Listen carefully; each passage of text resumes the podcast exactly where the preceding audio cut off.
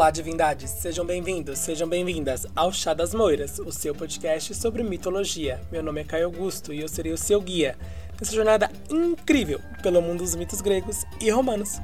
No episódio de hoje, irei contar a história de Circe, uma das bruxas mais importantes da mitologia.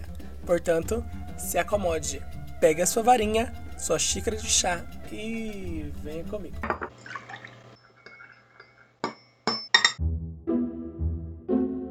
Chá das Moiras, o seu podcast sobre mitologia.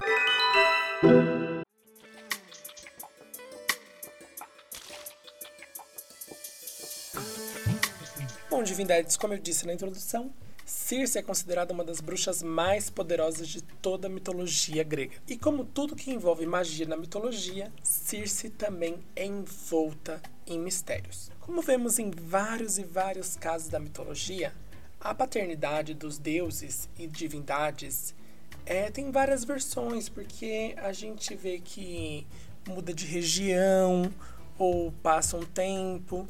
E como a tradição grega ela era basicamente oral, a gente tem alguns mitos escritos, a gente tem alguns poemas escritos, mas a gente tem muita tradição oral, então as coisas mudavam mesmo de tempos em tempos. A gente vê os contos de fadas mesmo que a gente tem hoje em dia. O escrito do falado era um, Aí o irmão Green escutou uma coisa e escreveu outra. Aí veio a Disney, passou um, um pozinho de açúcar em cima e transformou em outra coisa. Então existem milhões de versões da mesma história. Com os gregos e suas paternidades, principalmente paternidade, tem muita versão. E com a Circe também não vai ser diferente. Em algumas versões, a Circe ela seria filha de Hélio, o deus sol originário. Sim, gente. Eu sei que desde que o podcast começou, eu falo que eu vou lançar um episódio em que eu falo porque existe Hélio, o Sol originário, Selene, a Lua originária, e por que existe Apolo e Artemis e todo mundo coexiste. E vai chegar semana que vem. Então, não esqueça de ficar ligado no nosso Instagram, porque lá eu posto as artes, os cards do podcast. E se você ativar a notificação, semana que vem, assim que sair o episódio, sai um card lá e aí você não vai perder. Então segue a gente, arroba Chá das Moiras. Outra forma de chegar a notificação de você saber assim que sai o episódio é seguir o nosso podcast nas suas plataformas. Super fácil, não custa nada. Outra coisa que não custa nada nas plataformas é avaliar a gente positivamente. Se você estiver no Spotify, você vai lá na página inicial do podcast, não desse episódio, do podcast, e avalia a gente com cinco estrelas, hein? Senão as moiras vão atrás de vocês e Circe vai fazer ó, uma bruxaria danada com cada um de vocês.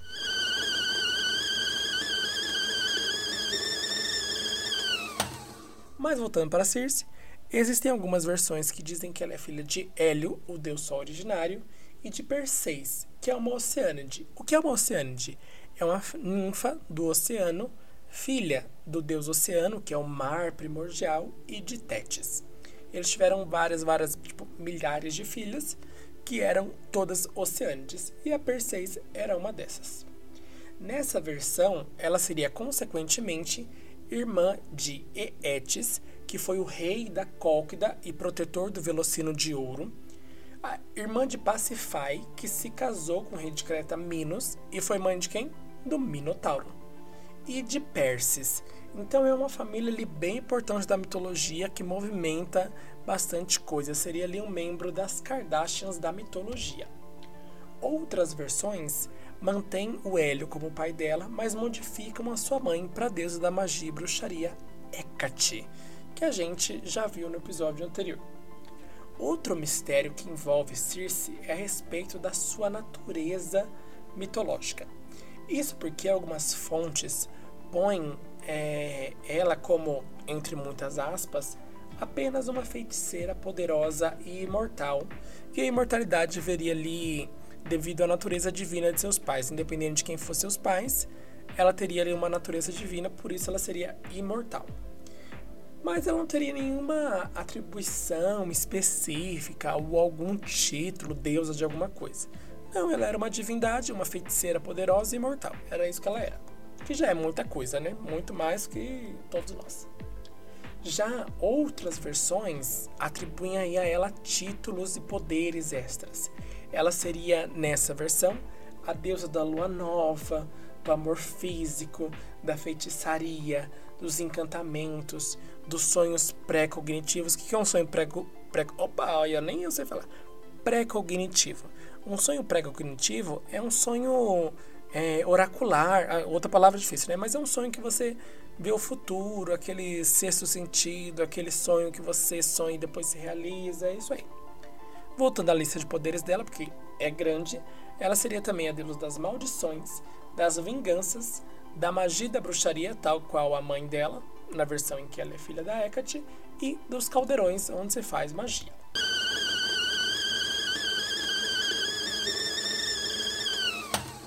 Embora eu tenha dito no episódio anterior que eu não ia incluir a Medeia nesse especial de Dia das Bruxas, porque ela estava muito ligada a um mito específico e não dava para contar a história dela sem contar o mito todo, eu já vou violar essa regra nesse episódio. Isso porque Circe não está envolvida em um grande mito, ela está envolvida em dois. E eu não estou falando de um mito simples não, viu? Eu estou falando de duas histórias épicas. Mas se eu cortei a Medeia desse especial de bruxas, porque eu não cortei a Circe? O primeiro motivo é porque não existe um especial de um episódio só, né, gente? Então não tem como eu fazer um especial do mês das bruxas e lançar só um episódio. E é um motivo muito válido, venhamos e convenhamos. O outro motivo é que Circe tem história além desses dois mitos grandões. Ela participa dos dois mitos grandões, mas ela tem história além disso. E como eu sou bonzinho, eu vou contar os mitos grandões de forma bem resumida para vocês não ficarem com vontade.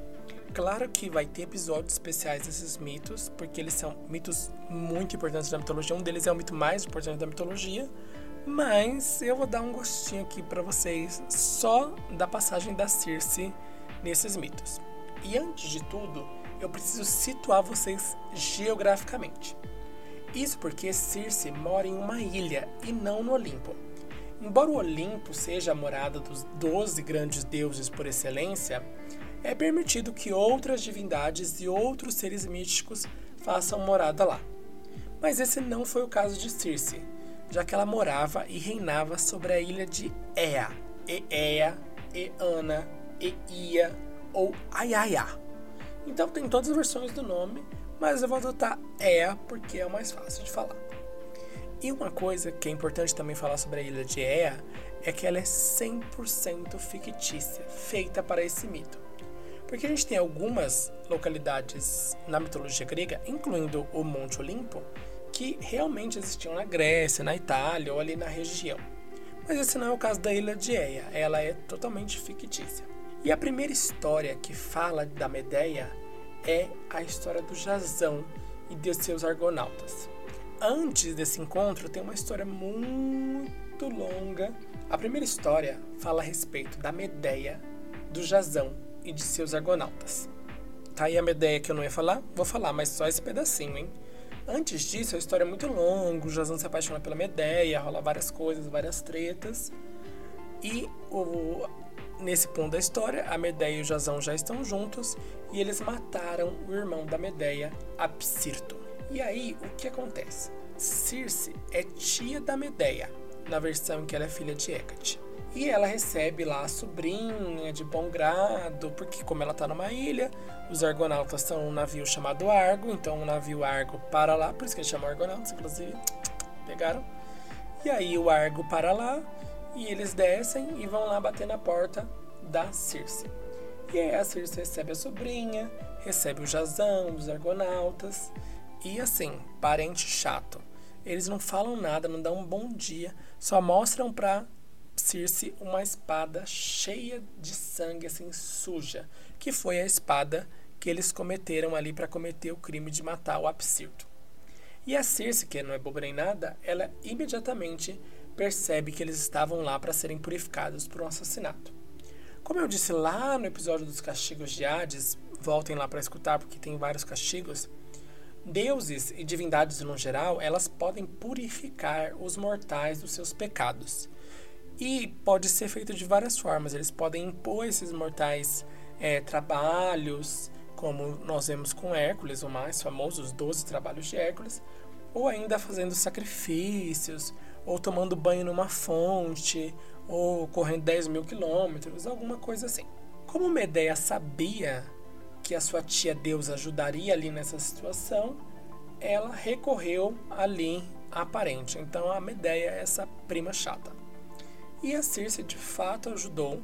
E como que ela fez isso? Ela cortou a garganta de um porco e deixou o sangue do porco ali, ó, agonizando, fazendo um guinchado que eu não vou fazer aqui porque eu não sei, mas agonizando e escorrendo ali o sangue sobre ele. Isso é uma cena horrível. Mas ali, através desse sacrifício, eles foram purificados. Só que a Medeia foi conversar ali com a sua tia e a Circe ficou ali batendo papo e ela é igual a gente, uma fofoqueira, para ela meia palavra fofoqueira já entendeu tudo. E a Medeia contou a historinha toda que levou eles até ali, mas omitiu ali de propósito, muito esperta ela, a parte em que eles mataram o Absirto. Mas a Circe, que não é boba nem nada, ela não se deixa enganar, mas desaprova muitas ações da sobrinha. Então, ela não é boba, ela pegou ali que eles mataram mesmo o menino, ela não aprova, mas por pena ali da menina e por causa do seu grau de parentesco, a Circe promete que não vai ali gerar um obstáculo no caminho do Jazão e da Medeia. Então ela só fala: Ó, não gostei do que vocês fizeram, mas como você é da família, eu não vou prender vocês aqui, não vou denunciar vocês para os deuses, mas cai fora da minha ilha. Não quero mais ver vocês. Pôs a vassoura atrás da porta e eles foram embora viver ali o resto das suas aventuras, que eu vou contar algum dia do episódio sobre o Jazão, os Argonautas e a Medeia. Mas não vai ser agora.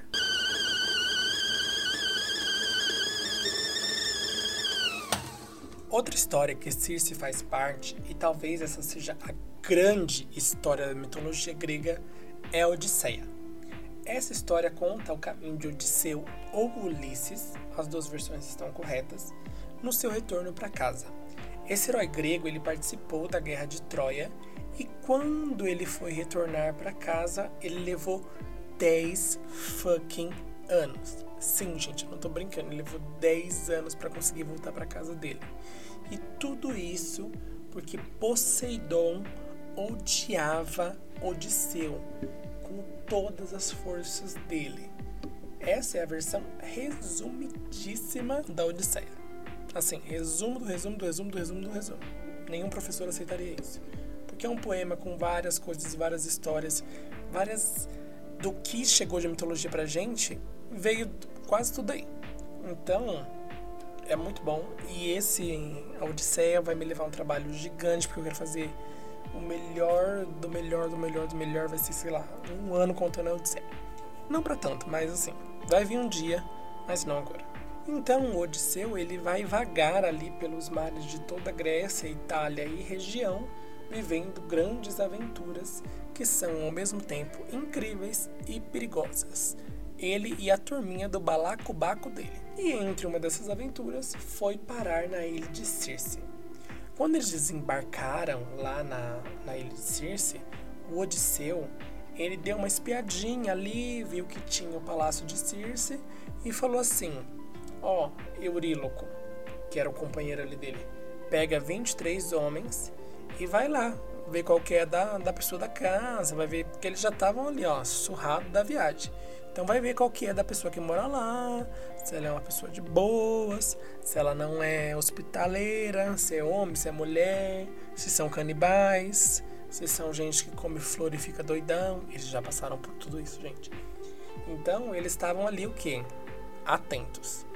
E aí foi lá o bonitinho do Euríloco com a galera. E quando eles vão chegando lá perto do palácio, eles se veem rodeados de leões, tigres e lobos. Mas nenhum deles são ferozes, eles são mansinhos, tipo um cachorrinho, um gatinho, porque eles estavam todos domados pela feitiçaria de Circe. Então, já ficou ali ó, evidente que a mulher era poderosa. Tem outro plot twist aqui. Todos esses animais que estavam ali rodeando já tinham sido homens que foram transformados pela Circe em animais. E a gente vai ver que isso vai acontecer com o Euríloco e os parceiros dele. Porque quando eles chegam lá no palácio, eles são recebidos com uma falsa hospitalidade. Porque se você fala, vai, bebe vinho, bebe essa comida gostosa, ai que delícia, hum. Eles foram lá comendo, bebendo, se fartando.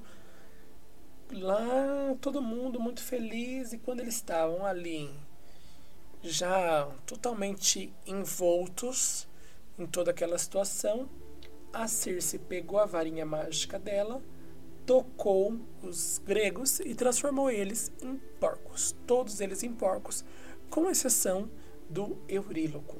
Porque o Euríloco ficou, hum, tô dando confiança pra sua mulher, não. Hum, não é muito confiança. Então ele ficou ali meio de fora, não comeu, nem bebeu. Então ele se livrou aí da maldição dos porcos.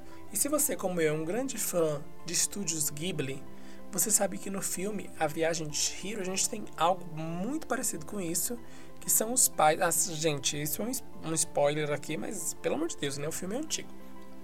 Os pais da Chihiro chegam lá no, no local da casa de banhos e aí tem um monte de comida e bebida ali e eles vão pegando e comendo sem autorização. E quando a Chihiro, a Chihiro vai dar uma volta, a hora que ela volta, eles se tornaram porcos. Então, através de uma magia ali da Yubaba.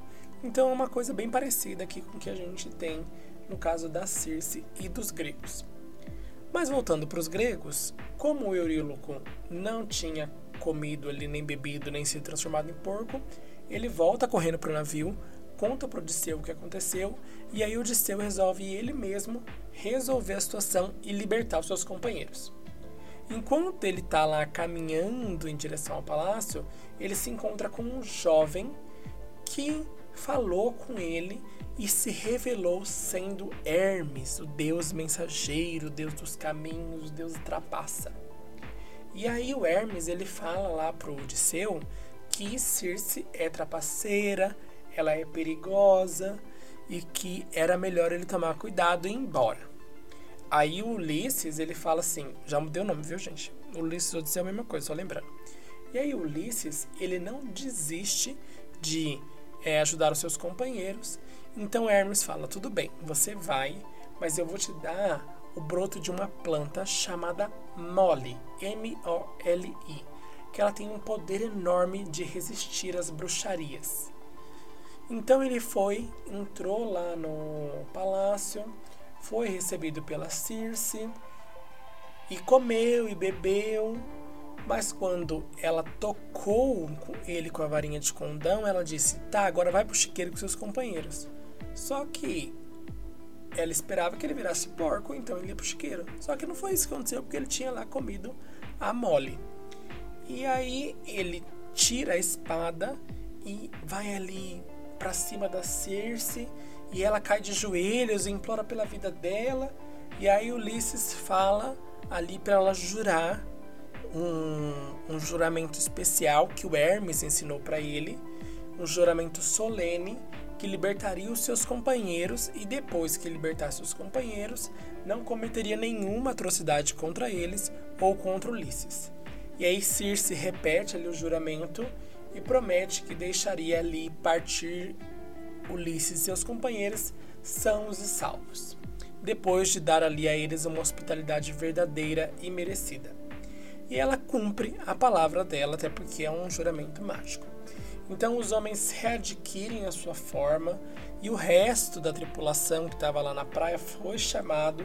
Todos foram tratados de forma magnífica por vários dias ali, até que o Odisseu ele esqueceu ali um pouco da vida mas ele, depois ele vai voltar para o caminho dele.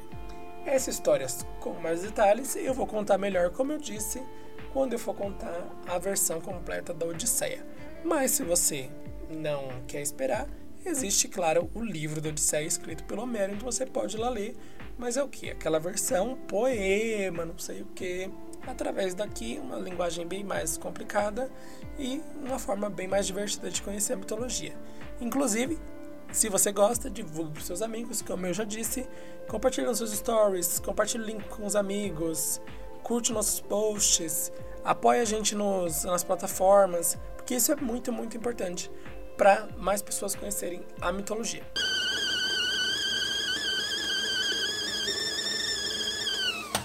Tá bom, eu disse que a Circe fazia parte de dois mitos grandes, mas que ela tinha um mito especial que só envolvia ela, não tinha nada a ver com outras histórias. E eu vou contar agora. Glauco era um humano, filho de Antedon e Alcione. E segundo algumas outras versões do mito, ele era filho de Poseidon com uma ninfa náiade. Independente da versão, dizem que o Glauco ele nasceu mortal, mas provou por acaso uma erva mágica que transformou ele num deus marinho. E aí, como ele foi transformado, as divindades marinhas despiram ele de todos os símbolos e elementos que identificavam ele como mortal, dando a Glauco uma nova forma. Ele ganhou uma barba verde acinzentada, largos ombros, braços azulados e da cintura para baixo ele tinha uma longa e grossa cauda de peixe. Então ele se tornou bem o que a gente imagina ali de uma versão de um deus marinho. E já nessa forma, ele se apaixonou pela ninfa Sila, que, horrorizada ali, apavorada com essa aparição, ela foge pelas águas, pelas rochas, pelas cavernas submarinas, mas o amor de Glauco é tão intenso que desesperado ele vai atrás da ninfa e implora que ela dê um pouco de atenção. É um macho pedindo atenção de uma mulher gostosa. Nada assim que a gente já não tenha visto. E mesmo que ele suplique, fala, pelo amor de Deus, responde meu zap. Ela é indiferente às súplicas e continua fugindo. Ó. Ela mete o pé e se esconde num lugar tão inacessível que Glauco não conseguia mais encontrar ela. Depois de ficar procurando e procurando e procurando e procurando e não achando nada, Glauco é obrigado a reconhecer a sua derrota.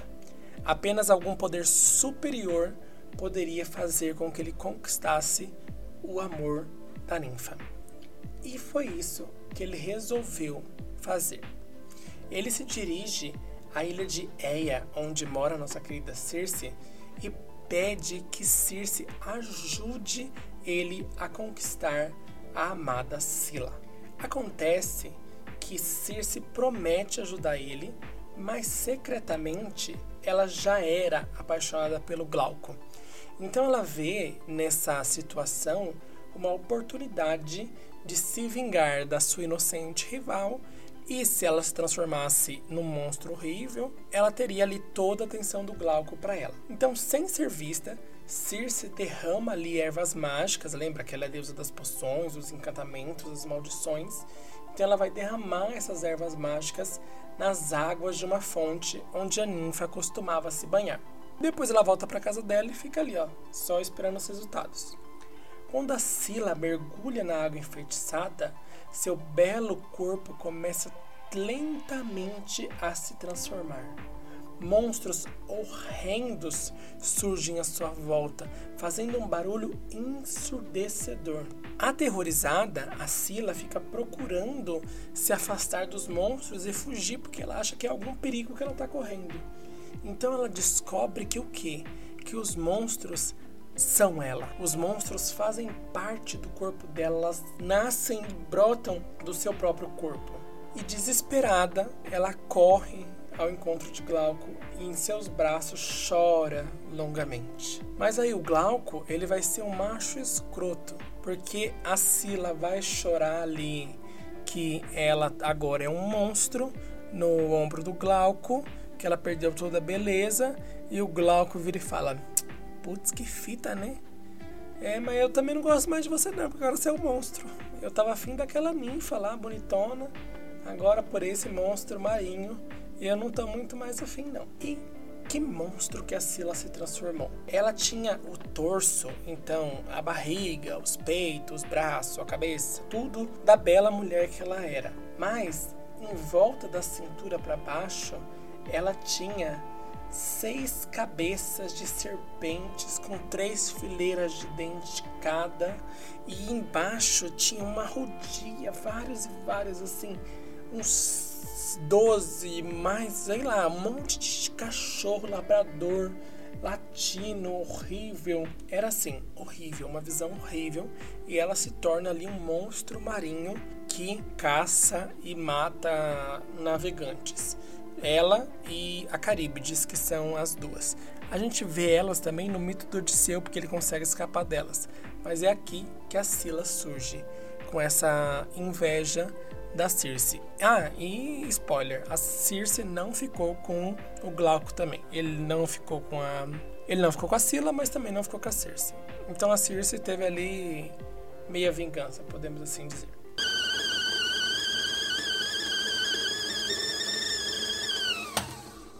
Outra história muito semelhante, a gente tem o Picos, que era um rei, filho de Zeus. O Picos se apaixonou e se casou por uma ninfa chamada Canens. E ele era completamente apaixonado pela Canens. Só que um dia ele estava caçando javalis na floresta e aí ele encontra Circe que estava ali colhendo umas ervas para as poções dela. E Circe se apaixona completamente e imediatamente por Picos. Mas Picos, assim como Glauco antes dele, rejeitou Circe e declarou que permanecia para sempre fiel à sua amada Canens. Então Circe, furiosa, transforma Picos em um pica-pau. E aí que surgem os pica-pais na natureza, todos os descendentes do Picos que foi amaldiçoado pela Circe.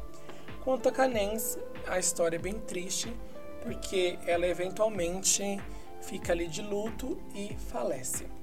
Outra coisa a respeito da Circe também, outro mito ali que envolve ela, então a gente tem alguns mitos que envolvem a Circe fora dos mitos grandes. É que do, durante a guerra entre os deuses e os gigantes, chamada de gigantomaquia, tem episódio especial aqui no podcast, um dos gigantes, chamado Piccolous, ele foge da batalha contra os deuses e vai ali procurar abrigo na ilha de Circe, a ilha de Ea.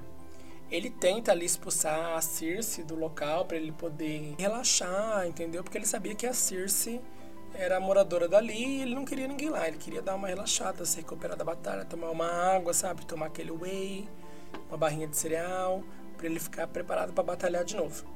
Só que ele tenta machucar Circe, e aí Hélios, que é o pai da Circe e o deus que tudo vê, porque ele é o deus do sol. Vou explicar tudo isso no próximo episódio, gente, vocês não aguardam para ouvir.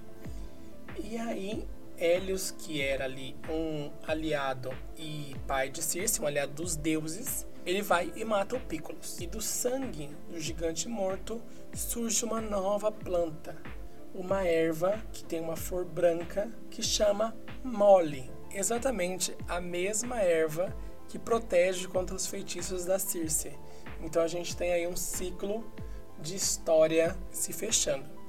E uma coisa muito engraçada sobre a mole e que eu não disse lá quando eu contei a história do Odisseu, porque eu queria contar aqui, é que ela é muito fincada no chão. É impossível que um mero mortal arranque a mole do chão. Por isso que o Hermes ajuda o Odisseu, porque só um Deus pode arrancar aquela planta. Então por isso que a gente tem aí essa ajuda divina. Como eu já disse lá no episódio do Perseu, é sempre importante que um herói dependa um pouco ali de um Deus para que ele não se é, fique se achando demais. Então a gente tem aí o ciclo das histórias se fechando.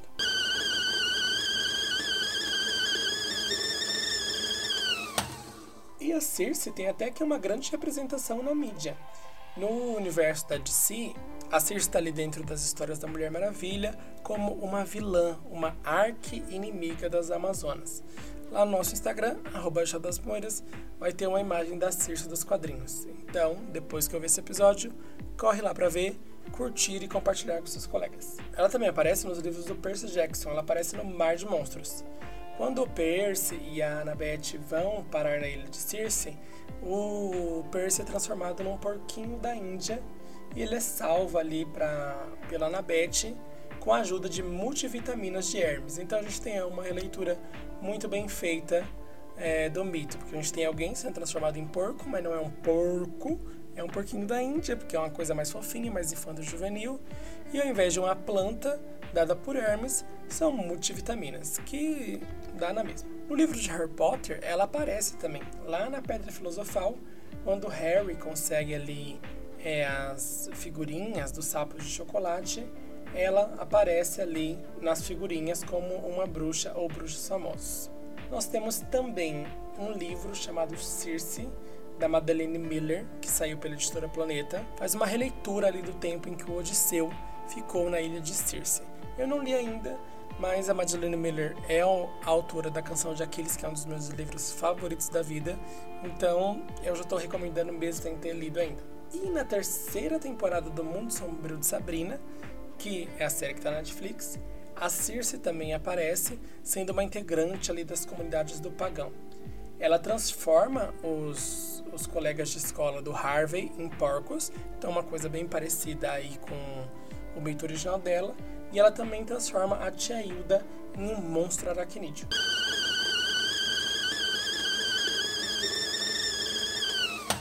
Bom, divindades, chegamos ao final encantado de mais um episódio.